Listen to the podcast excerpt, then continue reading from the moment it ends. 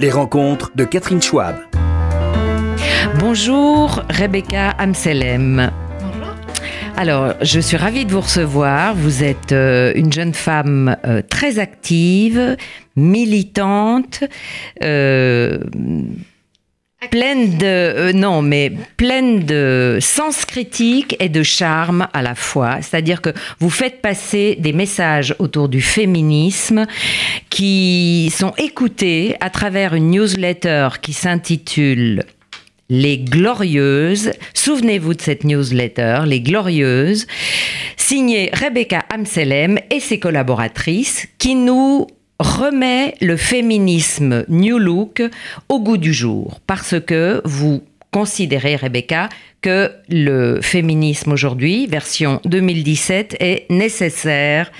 Et euh, ma première question, c'est ça. Qu'est-ce que c'est euh, aujourd'hui? Euh, Qu'est-ce que ça veut dire être féministe en 2017 Ouais, En fait, ce qui est, vraiment incroyable, c'est que c'est à chaque femme finalement de décider de son féminisme. Je suis pas là pour donner une définition de ce qu'est le féminisme, mis à part le fait que c'est vouloir une égalité entre les femmes et les hommes. Ça, effectivement, ce serait le, euh, la base commune finalement de l'ensemble des féminismes. Mais après, euh, être féministe, c'est aussi reconnaître que chaque femme vit différemment sa condition de femme selon euh, sa, sa condition sociale, selon sa religion, selon son lieu de vie, ce qu'elle fait dans la vie. Mais voilà, c'est vraiment ça le féminisme. C'est faire comprendre que les femmes vivent différemment leurs conditions et c'est aussi euh, leur dire que elles ont la liberté de choisir. Elles ont la liberté de choisir et de faire absolument ce qu'elles veulent dans la vie. Mais euh, d'après ce que j'ai lu, vous avez des articles qui sont très très bien écrits, accessibles, avec un ton très humoristique que j'aime beaucoup. Il y a quand même à la base chez les femmes et chez toutes les femmes quelque chose à surmonter, c'est un manque de confiance en soi qui euh, mine un petit peu les compétences, l'audace, euh, la carrière.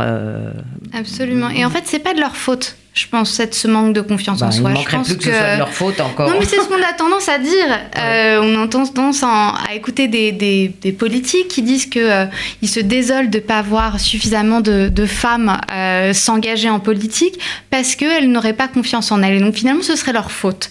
Mais Mm. si jamais les femmes n'ont pas confiance en elles, c'est aussi parce que on les oblige à, vivre dans une société qui n'est pas faite pour les femmes. On vit dans une société patriarcale qui a été faite et par les hommes, dont les règles ont été décidées par les hommes. Et finalement, être une femme et évoluer dans une société euh, faite par les hommes est très compliqué. Oui. Et je pense que c'est ça qui, en partie, mine la confiance en soi de- des femmes. Et est-ce que vous avez l'impression que votre génération, vous avez la trentaine, est moins atteinte par euh, ces complexes euh, Parce que nos mères étaient effectivement euh, convaincues de la supériorité masculine, en tout cas beaucoup d'entre elles. Même si souvent elles portaient la culotte à la maison et qu'elles avaient plus d'autorité encore que leur mari, il y a euh, toujours eu cette espèce de ce sens de la supériorité entre guillemets euh, de monsieur. Ouais, et c'est hyper intéressant que vous, vous utilisiez le- l'expression de porter la culotte parce que c'est euh, une expression qui date du Moyen Âge. Hmm. Euh, J'ai appris ça il y a pas très longtemps, qui en fait a été a été créée pour se moquer finalement des hommes qui laissaient le pouvoir domestique aux femmes. Et euh, finalement, porter la culotte, ça voulait dire euh, qu'ils laissaient leurs femmes faire prendre les décisions dans la vie domestique. Et ça avait vraiment été créé pour se moquer des hommes. Ce qui est quand même extrêmement intéressant. Ça voudrait Oui. dire que quand l'homme décide de donner un pouvoir euh, à la femme, ça veut dire que ce serait une personne faible ou, euh, ou une personne qui, euh, qui finalement ne, ne revêtrait pas ce rôle de chef de famille. Hmm. Donc c'était, c'est assez, c'est assez Et intéressant. alors? Et alors aujourd'hui, je pense que on a été, en tout cas, enfin ma génération a été élevée par par des mères qui sont fortes, des femmes qui travaillent, des femmes qui à la fois avaient justement cette vie professionnelle qu'elles devaient gérer et surtout cette vie, cette vie domestique en même temps. C'est ce qu'on appelle la charge mentale. Ça veut dire que même si les femmes euh, se sont émancipées dans une certaine mesure d'un point de vue professionnel, elles continuaient finalement, et elles continuent d'ailleurs encore aujourd'hui, à avoir la charge mentale à la maison. Ça, ça veut dire que c'est elle qui est le cerveau de la vie domestique. C'est elle qui pense à faire les courses pour les enfants, c'est elle qui pense à les emmener chez le docteur, c'est elle qui pense à faire les vaisselles. Et finalement, les hommes ont tendance à attendre de leur femme qu'elle leur demande quelque chose. Ah bah si j'ai pas fait la vaisselle, c'est parce qu'elle ne m'a pas demandé. Oui. C'est pas c'est pas de la mauvaise foi, c'est juste euh, une intériorisation de des, des pratiques qui sont quand même euh, assez ancestrales. Et donc en fait, je trouve que on assiste un peu à un burn-out de ce modèle, de, la femme parfaite, qui est une femme qui à la fois une amante extraordinaire au lit, qui est une mère incroyable pour ses enfants, une fille parfaite pour euh, ses parents et une épouse hors pair. Et en fait, on arrive un peu au bout de ce modèle où on demandait D'ailleurs, un- c'est un peu grâce au, ou un peu, pardon, un peu à cause des magazines féminins qu'on en est arrivé là Ouais. d'ailleurs. La Qui- valorisation de la superwoman. Exactement. Et en fait, on arrive à la fin de ce modèle-là, et tant mieux. Et c'est un peu ça que je veux transmettre aux femmes, c'est leur dire ne soyez pas parfaite, on vous demande pas d'être parfaite. Soyez vous-même, et c'est déjà extraordinaire. Mais est-ce que vous croyez par C'est une question provocatrice un tout petit peu, mais est-ce que les hommes sont pas plutôt une charge, un handicap, une euh, Est-ce que c'est pas plus facile d'être dans un monde féminin, point, et pas avoir à s'occuper de ces hommes qui euh, souvent nous rabaissent, euh, souvent nous entravent, souvent euh, contestent une forme de prise de pouvoir? Est-ce que moi j'entends ça beaucoup. Le burn-out des femmes, il est lié au fait surtout qu'elles doivent être impeccables pour leur mec. Et que gérer la famille, les enfants, euh, et- etc., ça va. On peut encore euh, se débrouiller. Mais quand il faut assumer un mari, un homme, un amant, un père par-dessus le marché, là, euh, là c'est le burn-out. Bah, je pense que ce serait un peu triste quand même de vivre dans Oui. un monde avec que des femmes. et c'est vraiment pas ce qu'on veut. Non, l'idée c'est de, de créer euh, ensemble une société où, où chacun se retrouve finalement. Une société où il y a une vraie égalité. Je dis pas qu'on doit être pareil, loin de là. On n'est pas pareil. Les femmes et les hommes sont différents par nature. Mais on peut créer une société ensemble où tout le monde s'y retrouve finalement. Mais alors, votre newsletter, Les Glorieuses, s'adresse euh, aux femmes. Elle s'intitule Glorieuses, pas Les Glorieux. Et euh, vous avez 60 000 abonnés, je crois. Elle est sur euh, Internet. Et vous avez une idée de quels hommes les lisent, euh, ces Glorieuses, ces newsletters? Je sais qu'il y a 15% de nos lecteurs qui sont des hommes. Mhm. Euh, donc j'en suis extrêmement fière et, euh, Bravo, et j'aimerais bien arriver à, à une égalité à ce niveau-là aussi. Ça va dans les deux sens finalement. Et les quels hommes, je ne sais pas vraiment.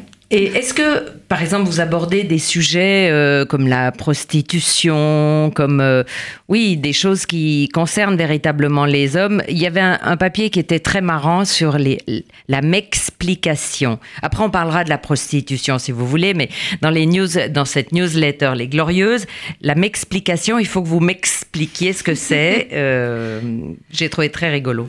Bah, en fait, c'est un, une, une traduction un peu hasardeuse que j'ai faite d'un mot qui existe euh, en, anglais. anglais, à savoir le mansplaining, qui est euh, une situation euh, dans laquelle un, un homme va vous expliquer quelque chose alors que vous en êtes l'experte, euh, ou alors qui va vous expliquer quelque chose qui a trait à votre condition de femme. Ça va être par exemple, je sais pas, vous avez vous avez vos règles, vous avez mal au ventre et vous dites, voilà, j'ai mal au ventre parce que j'ai mes règles. Et puis, euh, ça peut même être un docteur hein, parfois. Euh, c'est arrivé, à mon avis, à plus d'une femme. Euh, Quelqu'un qui vous dit, ah bah non, bah pas du tout, euh, les femmes n'ont pas, mal, pas mal au ventre pendant leurs règles, ou voilà, ce type de choses. Et en fait, on a envie de dire, un, qu'est-ce que t'en sais? Et deux, je connais mieux ce sujet que toi. Donc finalement, ça ne sert à rien de donner ce genre de- d'explications. Et donc c'est comme ça, c'est pour ça qu'on l'appelle les explications. Mais ça va même plus loin, c'est-à-dire qu'il y a certains domaines sur lesquels les hommes prétendent avoir euh, la connaissance. Vous le, vous le racontent, vous l'expliquent d'un air condescendant, euh, euh, en vous regardant comme une, euh, une jeune naïve qui n'a jamais rien entendu et en utilisant quasiment des mots. Euh, simples euh, qu'ils n'utiliseraient pas entre, euh, Entre congénères, hommes. euh, entre hommes.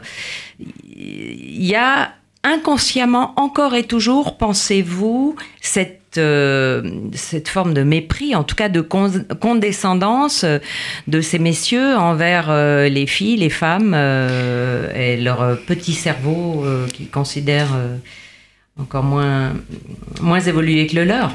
Je pense que c'est, je pense qu'il existe effectivement une condescendance. Dans votre génération, par exemple, les trentenaires, vous voyez ça, vous? Oui, Absolument. Ah oui, cette condescendance existe encore aujourd'hui et, euh, et, elle va même un peu plus loin. Il y a une étude qui est parue aux États-Unis il y a peu de temps euh, qui disait que les, les jeunes hommes, donc euh, les, ce qu'on appelle les millénials, souhaitaient notamment avoir des femmes qui resteraient à la maison, des femmes au foyer. Donc en fait, on, a, on assiste carrément à un recul de certaines valeurs que qu'on prenait. Et en ça, c'est extrêmement problématique. En France, peut-être moins qu'aux mhm. États-Unis, mais en tout cas, c'est quand même extrêmement présent. Donc vous avez euh, la vocation de vous adresser avec cette newsletter Les Glorieuses à des filles de 13, 14, 15 ans ou Alors en fait on a une autre euh, on a une autre newsletter pour les jeunes filles et les, jeunes garçons qui s'appelle Les Petites Glows donc qui est la, version pour les adolescentes euh, où on parle de sexualité où on va parler de politique on va parler d'amitié.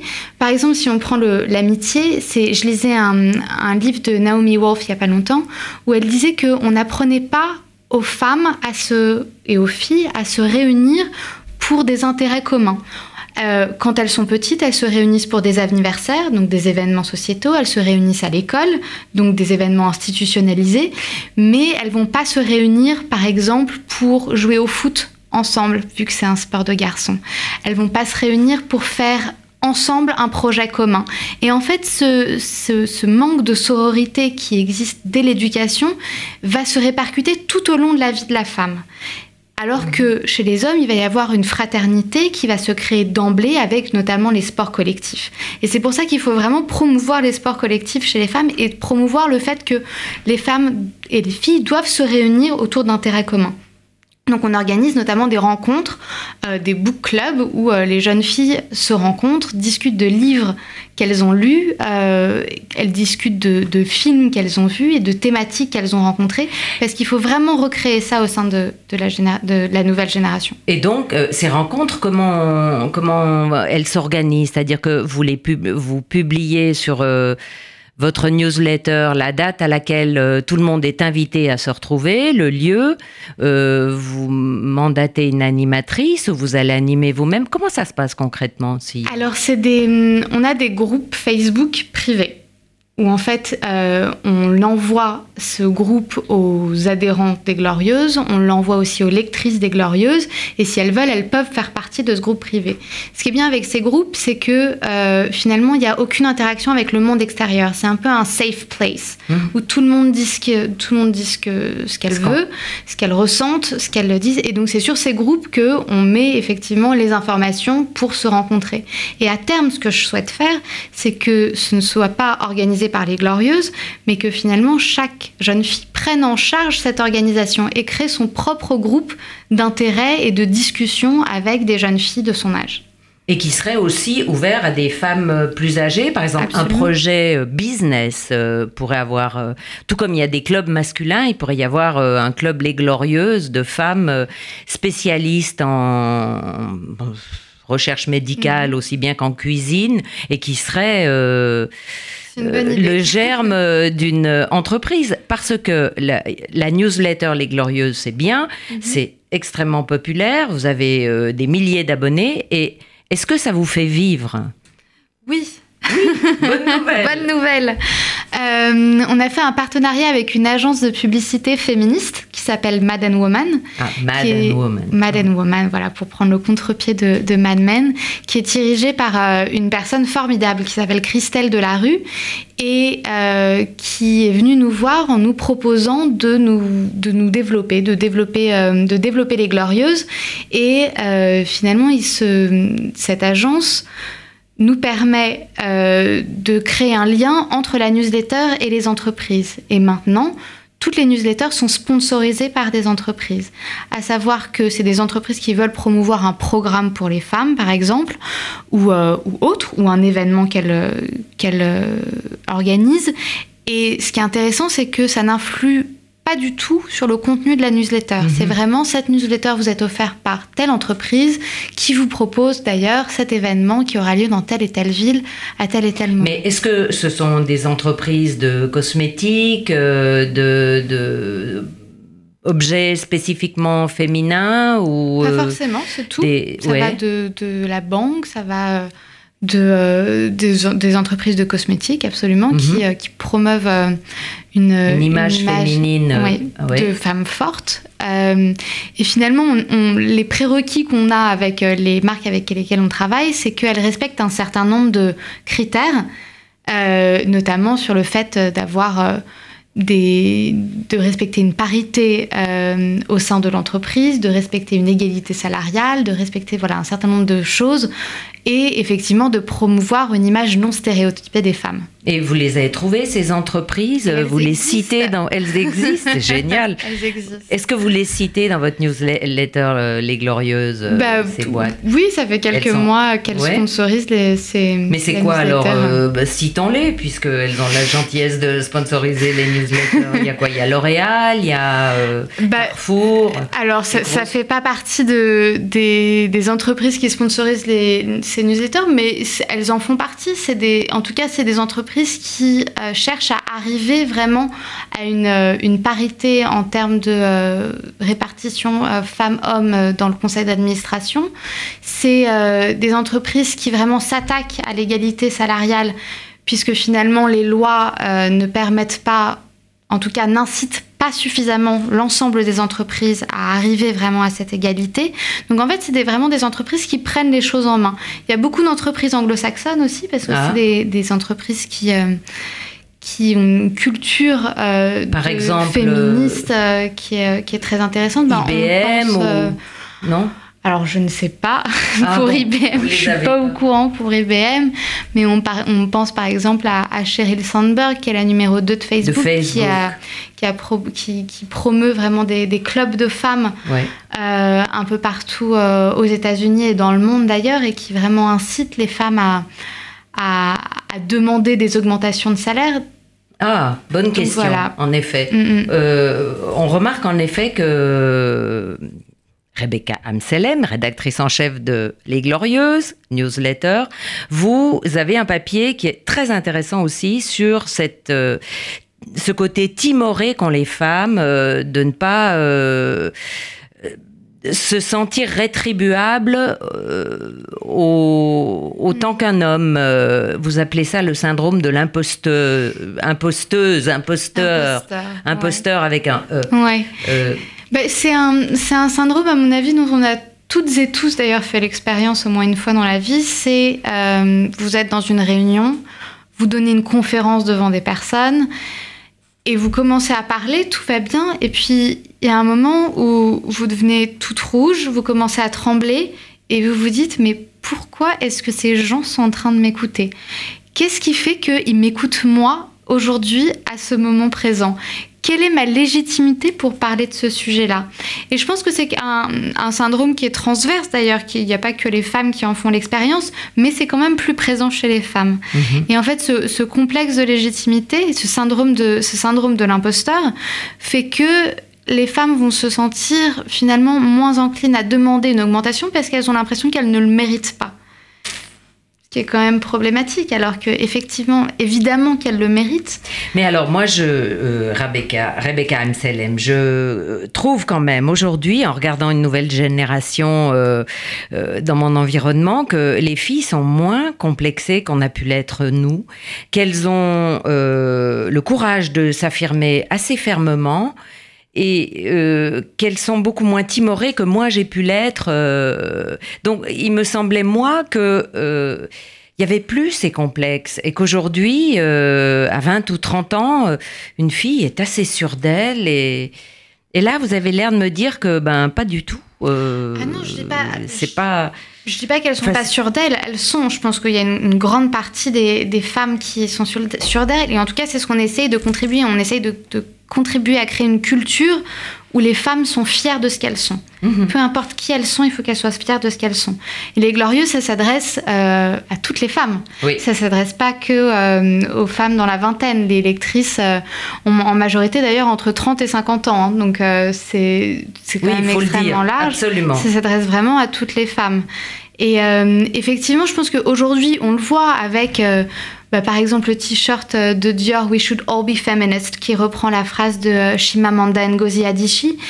Euh, il existe vraiment une culture donc dans la mode, dans la cosmétique, dans la publicité, enfin en fait dans ce qu'on appelle la culture populaire, qui contribue à ce que les jeunes femmes aujourd'hui sont fières, sont puissantes et ont beaucoup moins de complexes. Mais ça se construit cette culture, ça ne Mhm. sort pas de nulle part. Ça c'est grâce à un nombre d'initiatives euh, énormes, que ce soit en France, que ce soit aux États-Unis, dans le monde occidental, dans le monde non occidental aussi, euh, qui fait qu'on on en arrive là. Et alors, est-ce que dans cette newsletter Les Glorieuses, vous vous prenez position, euh, je pense, euh, autant euh, aux élections récentes en France que à la prostitution dont on parlait au début de cette émission. Est-ce que vous avez des positions par rapport à ça? Oui, alors on a des positions politiques. En fait, Oui. c'est quand, quand j'ai créé la newsletter des Glorieuses, je comptais pas du tout faire de la politique. Et puis euh, finalement, on se rend compte que quand on crée un projet féministe, on ne peut pas ne pas faire de politique. Euh, donc on a créé euh, un projet finalement pas annexe aux Glorieuses, parce ça fait vraiment partie intégrante des Glorieuses, et qui s'appelle Les femmes ont le pouvoir qui est un groupe d'intérêt qui défend vraiment les femmes. Donc on a fait plusieurs actions comme euh, le hashtag du 7 novembre 16h34 pour alerter sur euh, l'inégalité salariale en France. Oui, ou le 16 novembre à 16h34 jusqu'à 16h35, on est resté euh, immobile en hommage à toutes ces femmes qui gagnent deux fois moins qu'un homme alors qu'elles travaillent deux fois plus, en gros. Ben, c'est en fait finalement ce moment symbolisait le moment où en moyenne les femmes arrêtaient d'être payées jusqu'à la fin de l'année. Ouais. Parce qu'il y a en moyenne une différence euh, entre les salaires des femmes et les salaires des hommes qui est de environ 20%, ce qui Mhm. est énorme, Oui. un cinquième du temps. Euh, donc ça c'est une des premières actions qu'on a faites. Là on a fait une plateforme pour les présidentielles, donc les femmes ont le pouvoir, où on analysait tout ce que les candidats avaient fait précédemment pour ou contre les droits des femmes, pour essayer de faire émerger les, les candidats qui, euh, qui seraient les plus féministes, en tout cas qui s'intéresseraient le plus euh, à, à la question des droits des femmes. Donc effectivement on, on se- on s'engage énormément, on s'engage énormément contre le Front National, qui est quand même le plus grand ennemi des droits des femmes Ah, en France. Vraiment, c'est euh, un alors que c'est une femme qui a voulu être portée au pouvoir présidentiel. euh, C'est paradoxal ce que vous dites. C'est totalement. Non, alors ce que je dis n'est pas paradoxal, ça figure en Oui. revanche est paradoxal. Mais je pense qu'il faut pas la voir comme une, comme une femme qui a brisé un certain nombre d'échelons, parce que c'est pas le cas. Il faut le voir comme la fille de son père. Mhm. Si ça avait été le fils de son père, ça aurait été exactement la même chose. Euh, je pense pas que demain on va voir l'émergence d'une figure féminine qui ne soit pas rattachée à Jean-Marie Le Pen à la tête du parti. Et ça veut tout dire finalement. Donc c'est vraiment comme ça qu'il faut le voir. C'est, euh, euh, on voit par exemple que Marine Le Pen a systématiquement voté contre toutes les résolutions au Parlement européen qui pouvaient faire avancer la cause des femmes. Euh, on voit que les députés euh, à l'Assemblée nationale ont voté systématiquement contre toutes ces lois qui peuvent faire avancer la cause des femmes. Donc c'est vraiment le parti qui représente pour nous le plus grand danger pour les droits des femmes. Alors aujourd'hui, euh, heureusement, Emmanuel Macron est arrivé au pouvoir et non pas Marine Le Pen. Euh, petite euh, remarque, est-ce que vous avez vu sur Internet les réflexions sexistes autour de sa femme euh, qui a 24 ans de plus et euh, qui a été critiquée de façon assez insultante euh, C'est ce que ça suscitait chez vous ou dans la newsletter Les Glorieuses quelque chose euh, une riposte aussi Bah, en fait, j'ai fait un peu un, un- un clin d'œil détourné, sans, sans en parler ouvertement. Mais j'ai écrit une newsletter, euh, bah, c'était mercredi, sur euh, Eleanor Roosevelt. Qui que est... vous avez sous les yeux là Oui, et que absolument. vous allez nous lire. Parce que là, Vous on arrive déjà au bout de au bout de l'émission. Euh, alors faites-le. Absolument. Alors, ça s'appelle Honneur à la Première Dame, Eleanor Roosevelt, politique, diplomate et activiste. C'est grâce à elle que les États-Unis ont rejoint les Nations Unies. Elle a également supervisé la première version de la Déclaration universelle des droits de l'homme. Aux États-Unis, le rôle de première dame n'a pas d'encadrement juridique ou administratif, comme en France d'ailleurs. C'est Eleanor Roosevelt qui en a fait ce que l'on connaît aujourd'hui, une figure engagée avec un agenda qui lui est propre. Selon elle, l'activisme est le choix de contribuer à la, à la construction de notre histoire.